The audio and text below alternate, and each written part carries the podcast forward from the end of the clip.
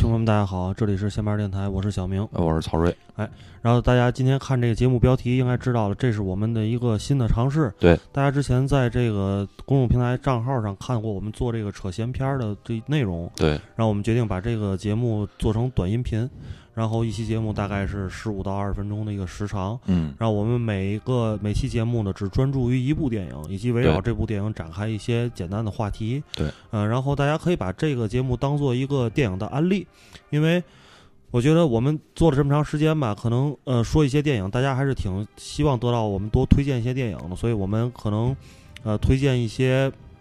我们各自平时关注的跟看的一些电影，有一些是老片儿，有一些是新片儿。对，然后简短接说吧，我们今进入今天我们的这部电影，就是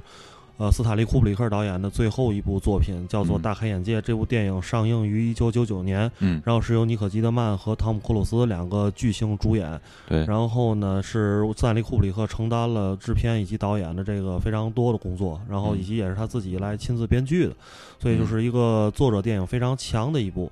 然后呢，这部电影我第一个想跟大家讨论的一个话题就是，这是库布里克电导演的最后一部作品。其实呢，相比较于《发条橙子》呀，这个《二零零一太空漫游》啊，这部电影的知名度没有那么大，而，且对于可能后世电影的影响也没有那两部电影大，嗯。所以我觉得可能更容易被一些影迷们忽视。嗯，大家也，但是影迷们呢，也大家我相信也都听过这部电影，就算你没看过，肯定也听过，因为这部电影里有非常多的性爱场面，对，以及涉及到一些阴谋论啊，以及婚姻爱情观念的等等一些话题，嗯，所以这部电影在这个角度上，大家都会觉得很好奇。但是相信如果呃在座的就是在听这期节目的时候，很多听众朋友们，如果你没有看过这部电影，我相信你一定是呃，包括曹睿，你也对我没看过没看过，嗯，对，一定是觉得就好像也不知道这部电影究竟想讲讲的是什么？对，所以我们嗯这期节目呢，就是用作我给曹睿的一个案例。对，没错，对嗯其实这部电影在制作上呢，呃，耗费了库布里克非常多的精力。虽然这是一部当代题材的电影，就是说嗯在美术方面置景虽然没有《发条橙子》或呃，比如说那个巴里林登，就是《乱世儿女》或者《二零一太空漫游》，需要耗费特别多的时间，但是库布里克依然做了很细致的工作。嗯，因为据说他当时把这部电影里面就是尼可基德曼和这个汤姆克鲁斯所饰演的这一对夫妇的家里，是嗯基本上恢复了库布里克大概在七八十年代吧，嗯在英国生活的自己的一个房子的哦旧貌。嗯，因为库布里克这部电影的主要的灵感来源是来源于他自己的一段婚姻生活，嗯就他在结婚之后跟他老婆一直在伦敦生活，嗯那个期间他们有他体验到了一个非常完整的婚姻生活的过程。嗯然后他把这些自己的总结和一些经历，然后来改编成了这部电影。呃，然后呢，呃，这部电影呢时长呢是将近三个小时，哦呃，两个多小时，哦，这么长？这么长，对，哦非常长。呃，但是其实呢，就是即便是这样的一个片长，大家所现在看到的大开眼界的这个时长也不是完整版，也不是足版。嗯，据说足版有一个将近四个小时版本。哦，然后那部电影是，当然库布里克制作完这部电影之后，身体的状态也进入了一个就是非常恶化的一个一个一个状态，就是嗯要死了。说白了就是，嗯所以库布里克也是做了很多的妥协，因为一开始这部电影四个小时时长，比起现在大家看到这个两个多小时的版本。里面大概多的那一个小时是什么呢？嗯，全部都是基本上都是性爱场面。哦嗯，现在大家看到的片长应该是一百五十九分钟，嗯就是两个两个小时四十分钟，将近对吧？这个对于一般的电影来说，也是一也是够个长时间，对时间比较也是够。长了。然后，但是真正的一个多小时的性爱场面，据说这个版本只有剪辑师库布里克、嗯，呃汤姆·克鲁斯和尼可基德曼看过。哦，呃然后包括那个那个，因为大家看过的话，可能知道那里面有一个嗯篇幅篇幅挺长的一个群交的场面，嗯啊嗯但是实际上呢，在电影里面那个场面处理的就是让大家看起来就是比较容易接受，哦，然后呢也比较容易呃比较容易让更多的年龄层的观众来看到这个场面不。像索多玛一样哈。呃，对，实际上当时这个主要是为了定定级，我记得是当时是剪完这个版本之后，最后被定成了二级。嗯对，如果是如果按库布里克原先的意思，把那些性爱场面加进去，可能就直接 NC N C 时时期，甚至可能变成 X 级了。对，就是他不会被更多的观众看到，但是嗯。库布里克也考虑到自己毕竟是这么知名的导演，所以他做了一个妥协，就是把这个电影剪成了现在这个版本。嗯。呃，所以这就造成我们第一个想要讨论的问题，就是嗯。这部电影的原作里面，嗯，就是对于这些性爱场面以及等等这些，包括可能他说到可能有库汤姆克鲁斯和尼克基德曼两个人的等等的性爱场面嗯的这些东西里面，究竟了涵盖了什么样的内容？因为我们我们都知道库里克是一个大师，嗯，他不可能去拍一个纯的 porn，对就是 A 片儿。对，就这些肯定是要有寓意的，肯定是要讲一些东西，是要传达出一些他的思想的。嗯但是可惜就是，因为这部这这个拷贝，就是据说到今天为止吧，反正我没有得到过任何消息说要要放出来的可能性，所以这个版本也就真的成为了一个谜，迷就是究竟那些我们其实不太关注。那些场面究竟性爱是有多么黄啊，多么好看，是吧？对我们关注的是那些场面，库布里克想传达什么意思没错，想传达什么哦东西，但是嗯这个这些都就都不知道。就是表面背后的故事。对对对对，呃，这个电影曹睿，你既然没看过，我就先、嗯我就跟你安利一下吧。说的是什么事儿？它其实讲的是呃阴谋论，哦，就是其实是我们普遍这样我们这些油腻中年男性非常感兴趣的一个话题，就是阴谋论，就是你生活的世界到底是不是真的，哦，你所看到的表象到底是不是真的？嗯呃，这个事件呢，源自于呃一次尼可基德曼和就这夫妇俩吵架。嗯嗯，具体什么具体怎么吵架我就不细说了，因为那嗯展开说就太漫长了。嗯吵完架之后呢，但是是关于性的，我可以告诉你，俩人嗯关于性之间产生了一个话题，俩人就争论起来。争论起来完之后，汤姆·克鲁斯就自己出去了，嗯郁闷。然后呢，就碰见了一个他的同学，他同学跟他说：“哎，我我听众们可以说我这个版本就是说的相当的囫囵吞枣就是非常简单啊，嗯给曹睿说的。嗯然后他就说有一个性派对，你要不要去参加一下？嗯然后汤姆·克鲁斯就租了一个一身礼服，是一化妆派对，然后就去参加这个戴着面具那个，戴着面具那个去了。嗯去完之后啊，看见一堆男女在乱交什么，但是汤姆·克鲁斯被那个组织给认出来了，嗯发现他是混进来的，他不是被邀请来的。哦，然后呢，他汤姆·克鲁斯就为这件事情承担了非常大的后果，哦就发现他参加完派对第二天回家之后，发现有人跟踪他，嗯然后发现一些之前，比如他那同学跟他嗯说你有一性派对的事儿，他想找这同学问问这到底是怎么回事，发现同学已经消失不见了，哦这个人他已经找不着了，哦，然后等等有点神秘色彩。对，然后就是跟这件事情所有相关的线索，汤姆·克鲁斯想调查全部都断了，哦，全部都没有了。嗯然后呢，他也没有办法了。这个时候就有一个神秘人就过来跟他说：“就这个事儿，你就不要再查了，你也不要再管了，否则你的生、你、你的家庭、你的生命、你有危险们全家都会受到极其大的考验和危险。嗯然后就给汤姆·克鲁斯给说松了。嗯然后后来他就不再关注这事儿了。嗯不再关注这这事儿之后呢，影片的最后，他开始跟尼可基德曼这个夫妻俩人开始和解，就是说之前吵那架嘛，就是说嗯俩人吵一架觉得不太值当了，还得好好过日子。嗯那这是尼可基德曼在电影的最后跟他说了一句话，你知道吗？现在只有一件事儿，我们是要马上就得去做。最后一个场景是他们在。呃，一个超市里选购圣诞节的东西，带着孩子，然后小孩儿去那边拿找玩具了。嗯之后他们两个人夫妻说两句话，嗯就说有一件事儿是我们今天晚上必须要做。结果他汤姆·克鲁斯问他什么事儿，尼可基德曼说 “fuck”，哦这个电影就结束其实，啊、大家都会觉得，比起之前的这个像《二零零一太空漫游》等等这些，就是这部电影所对我们生活的思考，就不像之前他的思考那么宏大，它嗯更是都是一些生活上琐碎的。私人的。但是我其实倒是觉得，库布里克在用生命的最后两年一两年的时间，就是他为什么要做这样一部电影，嗯就因为他的一生太成功了。作为一个电影导演来讲，我觉得没错，可能全世界很少有比他能成功的。就是他是在那个位置上的，就大师的那个位置上，对，就是他不可能在最后呈现出了一个没有经过他深思熟虑的，对，而且大家都知道库布里克是一个完美主义者，对他的每一部电影都要做到完美，就是他不可能说给自己留下一个大家都遗憾对遗憾。嗯大家知道库布里克曾经做过一个非常牛逼的一件事儿，我觉得、嗯就是他嗯早期拍了一部短片儿叫做《飞行牧师》。嗯这部电影到现在咱们已经看不见了，哦为什么看不见了？嗯因为库布里克后来自己非常讨厌这部电影，他觉得这部电影是他所有制作的一生来制作电影最差最最差、最失败的一部。嗯于是他干了一件事儿，他自己匿名的嗯花了大量的时间，然后去把这些胶片都回收过来，收回来有些是买回来，嗯有些是想想尽各种办法要回来，然后哦把它们统一全都焚烧掉了。哦，也就是说，现在这部电影就是失失，他自己让这部电影失传了。没法再让别人看到，除非有数字拷贝。对啊，然后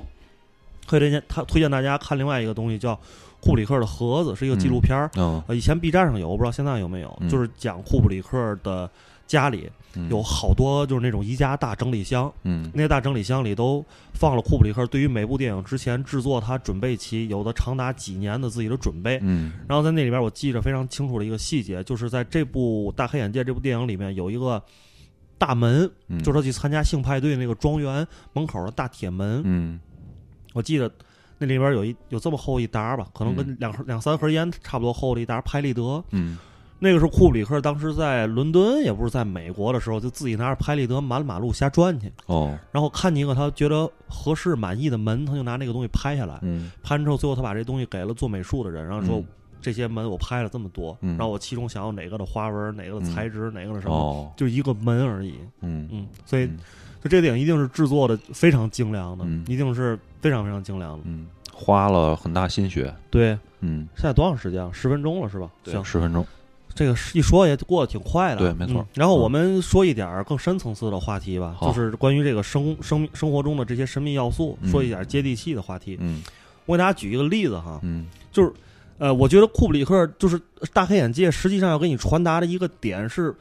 我觉得我自己 get 到了，他想告诉我的点就是，当你生命中出现一些莫名其妙的东西的时候，就我们作为普通人，可能有些人你不想去关注，嗯但如果你关注了这些事情，你会发现这些事情的背后可能有一些非常神秘的因素在里面，嗯你知道吧？嗯就比如说曹睿，可能你知道这个事儿，以前嗯咱们所住的那个街道，有一段时间墙上出现了非常神秘的那个嗯对油漆，对，就是那个三数字对，有一个数字是叫三六九，对，然后还有一个就是写着脸儿俊，嗯。脸儿就是那个那个脸皮的脸，嗯。脸颊的脸，俊就是俊俏的俊俏俊对，嗯。然后漂亮，对漂亮，然后嗯还写什么那个什么呃蒙族是什么族，就是一些、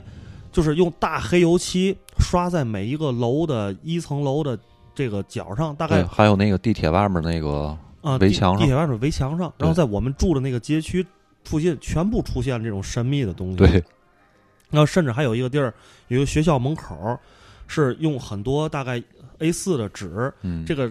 这个纸上满满的用那个大毛笔字写着两个字儿“脸儿脸儿君”这两个字，嗯然后贴在那个学校周围的各处的墙上。嗯当然，这个事情我们后来已经基本上得到了解谜，嗯就是这件事为什么。嗯但是我在这儿卖个关子，就不跟嗯大家说了，就是这事儿其实本身它没什么，非常非常的无聊。但是我们在知道这件事情的时候，我们觉得非常的神秘。于是有一次，我记得晚上有你嘛，没有。我跟那个老白，老白就是文宇，然后还有另外的那个，还有我女朋友，我们仨人骑着自行车就在我们家周围转这些，然后我们把手用手机把这些东西全部拍下来了，嗯。因为我们觉得想把这个东西留下来，嗯。就是想知道，因为这些东西是这样的，因为那个它破坏了咱们那个天津市的市容环境市。容市容，然后那个个对你，你要不拍下来的话，很快就会被居委会就给涂抹掉了，就给盖上了。嗯所以我们就决定把它都拍下来。嗯我们拿拿拿手机把这些都拍下来了。嗯呃，所以我要说的就是，可能最后我们解完密之后发现这没什么，但对是生活中可能百分之九十九的事件，像这种事件出现的时候，你也都会觉得就是、哎一个什么事情，哎，挺没意思的。它本身客观存在了一个一个特别普通的原因，但是嗯你看完之后，你会有主观的一些感受。对，嗯。然后还有一个，我前一段时间 遇到了一个事情，嗯。也是这种神秘事件，哦。呃，就是我在网上跟一个女孩聊天儿，嗯。我认识一个女孩儿，是通过这个社交软件聊嗯。遇见的，然后就开始跟她聊，然后慢慢的就就越聊越多，嗯。然后开始聊一些性话题啊，开始嗯聊一些约炮啊等等这些乱七八糟的事儿。然后聊完之后，我就发现就是这样的。我我我就是我最后其实得出来结论，这女孩是一个骗子，哦。就是她其实可能是一个什么异装癖啊，什么男扮女装，因为她在聊天的过程中，我们俩也没有，她也没有跟我视频过，也没有嗯交换照片啊、嗯等等这些。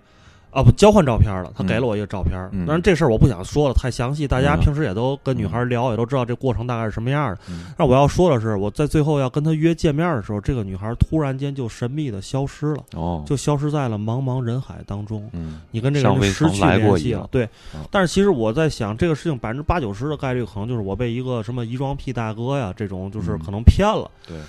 但是我在想，那还会不会有百分之十或二十的概率是这个女孩真的就消失了呢？是因为一些问题、一些情况消失了。嗯就是我们身边都遇到过这种情况，就是你发现身边有一个可能不太熟的朋友，之前在你的手机朋友圈里可能天天发朋友圈，对忽然有一天就不发了，嗯然后你就点进去发现这个人的朋友圈就没了，然后这个嗯人也就从你的生活中消失了。消失了但是有的时候呢，当你得到论证之后，发现哦，这个人可能离开了你现在生活的地方，嗯。有可能再想的这坏一点，有些人可能是因为犯事儿了，嗯。进去蹲号了，所以这个这个这个事情就发生了。不管因为什么事儿啊，嗯。其实就生活中他总会出现这种非常离奇的事情。嗯。那这部电影讲的就是汤姆·克鲁斯在生活中遇到了这么一个神秘的事情，一个可能平时他可能觉得不太会去关注的，因为他在那里边的职业是一个医生，嗯是一个中产阶级、中上层阶级的一个人，他嗯平时很少会注意这些事情。嗯但是因为那天晚上他跟他老婆吵架他就自己非常郁闷，到大大马路上散步，嗯然后他就进入了这么一个神秘而离奇的事件里面。嗯嗯，嗯然后所以我觉得这件事情，大家可以平时多关注一下自己身边的这些神秘事件。然后如果觉得有意思的，可以给我们留言，嗯然后给我们讲你遇到过什么这种神秘的事情。嗯嗯、关于上层上层阶层的这个神秘性派对这件事情，当然我觉得啊、我们国家肯定没有啊啊对我们国家肯定没有，肯定都是那些西方的那种腐朽了腐朽的资产资产阶级，他们才会干这种事情。对对，我们要批判他们肮脏不堪。对，嗯尤其像美国这种傻逼国家，嗯就经常会有这种事儿。这个，比如说这个，我们之间知道的一些，在那个有一些小岛上，海岛，哦就是有一些这个空姐儿啊什么的哦都去了那种。对对对对对，就是什么夏威夷盛宴，啊对吧？就是那种，对对，就这种事件，对吧？什么这种，呃。那我也自己亲身经历过这么一个小事情，也给大家嗯讲一讲。就是有一次我在天津的一个五星级酒店里，嗯就是半夜我在那儿坐着，嗯但是我去干什么也不用跟大伙儿说了，啊大伙儿自己猜吧。嗯然后反正我就在那儿坐着，嗯啊，这时候已经是半夜两三点钟了，嗯。然后就外边忽然进来了大概四五个还是五六个，四五个嗯。女孩儿，嗯。就是都穿的那个非常的凉快性感，呃，非常凉快，而且那个时候已经是应该是十月份左右的天气了，嗯。就是每个人都是穿丝袜、高跟鞋，然后化的全妆，然后有的人是披一个小披肩啊，有的人是披一个什么小风衣啊这种，然后你能发现这些女孩年龄都不大，大概就是二十四五岁，然后是那个。打打扮很入时，这种嗯。一看就不像是缺钱的那种马路边儿的小粉灯那种女孩然后他们四个人就进来之后，就在酒店的大堂吧里面找了一个比较舒服的沙发位置，就坐在那儿了。嗯。然后过了一会儿，大概有两三分钟，从外面进进来了一个就是非常彪悍的一个大哥，嗯。但是呢穿着一身运动服，哦。然后加个手包那种，然后看着就不好惹的那种人。嗯然后进来之后呢，他就跟这他一边一走进来就气势汹汹的，然后但这些事情就是，如果作为酒店的工作人员的话，嗯就是你想，就是反正我如果在酒店里打工的话，我肯定对这事情得看两眼，至少哎，女孩穿丝袜，这个嗯谁男的谁都想看两眼。对但酒店里的工作人员，虽然那时候已经不多了，已经嗯半夜两三点钟了，大家就很稀松平常，嗯就是没有人注意到他，所以我就 get 到了一个点，嗯，这是一个日常行为。日常发生的，对，所以没有人会关注，可能甚至这几个人酒店里人是认识的。嗯，然后呢，这个男的进来之后，冲沙发那边使了个眼神儿，然后这几个女孩就坐站起来了，嗯然后就跟着男的进了电梯。哦然后呢，这个时候我非常好奇，就跟在了后面，哦看了一眼他们去了多少层，嗯然后发现他们去了一个比较高的一个层，嗯就不是我住那层。我住那层，因为我是住的很便宜，买了一个哦普通的一个房子，不是那种总统套房。嗯我相信那高的地儿都是那种套房。卧铺，对，你想我住那房间，那可能容得下四个人嘛，对对吧？人那房间可能来个十来口都能容得下那种，嗯反正就去了一个很高的一个楼层。嗯然后呢，我又好奇了，我就想知道这些人什么时候下来，嗯我就在那儿又多坐了会儿，抽两根烟，玩了会儿手机，已经就过去二三十分钟了，哦就发现没有人下来。哦我本来是以为吧，可能过会儿下来三个，啊这大哥领着三个下来了，这个是咱作为普通人咱的这个认知范围内的，啊但是发现一个都没下来，就是觉得我操，人家怎么这么有钱呢？就是你知道这种感觉吗？嗯 没事没事，就是说了聊长多录会儿。嗯然后那个，呃，就别的，就是就这种神秘的事情还有很多，比如说还有一个事情，就是我小的时候，嗯我相信可能这是一童年回忆。就如果我觉得周围，呃，小的时候很对印象比较深的，可能都会比较爱好奇的孩子，可能都有这经历。小的时候，经常有时候你在马路边儿会捡到一块钱，嗯那一块钱不是说现在的那一块钱啊，那个嗯咱有时那一块钱就被一些非法组织给那个。哦，涂印了，涂印了，涂印了一些不该有的字。对。但这大我不用说太清，大伙儿都明白，对吧？嗯？但是现那个时候不是这样的，那个时候那个一块钱是卷成一个小卷儿，哦，然后外边用那个线，嗯。用红线给你嗯缠的特别好，缠之后哦系了一个小扣儿，嗯。然后但是你它扔在地上，你一看就是一块钱，因为以前的一块钱是红色的，嗯。一般都是扔在路边草里，特别显眼儿。嗯。现在那个一块钱变成绿色的，嗯然后呢，你小孩儿肯定就捡，嗯，捡完之后你就把那纸卷打开，那一块钱是真钱啊，能花的。嗯，然后你发现里边还有一小纸条哦，在这一块钱里边。嗯但是我小时候，因为捡到这个钱的时候，也就是小学四五年级、三四嗯年级那样的年纪，就是那些话我可能不理解。我嗯当时我，所以我导致我现在也记不住他写的什么了。但是哦我只记得那些话已经超出了当时我幼小心灵的认知范围。哦啊，就是我嗯不知道他在说什么，在讲什么，就里边没有我熟悉的词汇。嗯嗯，但这个东西就是一直我觉得很神秘，所以我也希望，如果有人对这件事情有研究，然后如果这件事情是咱们国家法律范围允许可以说的，可以给我们留言告诉我们一下，这究竟是什么。嗯要是不能说的，大伙儿也就甭甭聊了，这话题咱就、啊，哎，我觉得节目最后咱呃提这电影儿打一下分儿，嗯按照咱之前扯线片儿的那个嗯那个逻辑，嗯，好吧？这个电影。从表演上，其实我不想给太高的分儿，嗯五分儿满分儿的话，我给一个三分儿吧。嗯因为我觉得其实，呃，库里克比较重要的一点是，当时汤姆·克鲁斯和尼可基德曼已经结为夫妻了。嗯他就是想找一个真实的夫妻来演这个片儿，因为他觉得真实的夫妻才能碰撞出这个他想要的感觉，对，结果演完离了。啊对吵架的感觉。所以我觉得这个是他想的非常周全的一个。但是我其实觉得这两个演员的在这个电影里的发挥都不如他们在其他电影里发挥的好。嗯但是我觉得尼可基德曼在这个电影里面，他的颜值、身材是巅峰巅峰巅峰级的，而且嗯这里边尼可基德曼还露点了，嗯，就是我小时候没少看这 电影，就是大家我希望就是带有目的性的去对。这尼可基德曼，大家真的不要错过这部电影，就冲着尼可基德曼的春光乍泄，也不要嗯错，这部电影真的值得看，嗯真的值得看。嗯然后呃，美术上就别说了，基本上就五分吧。五分儿。就刚才我说那小故事已经完了，对吧？嗯然后这个编剧也别说了，就五分儿，对吧？？嗯对，就是我觉得除了表演之外，剩下的其实基本上都可以给五分然后理由其实我之前在节之前节目里也，说，节奏怎么样？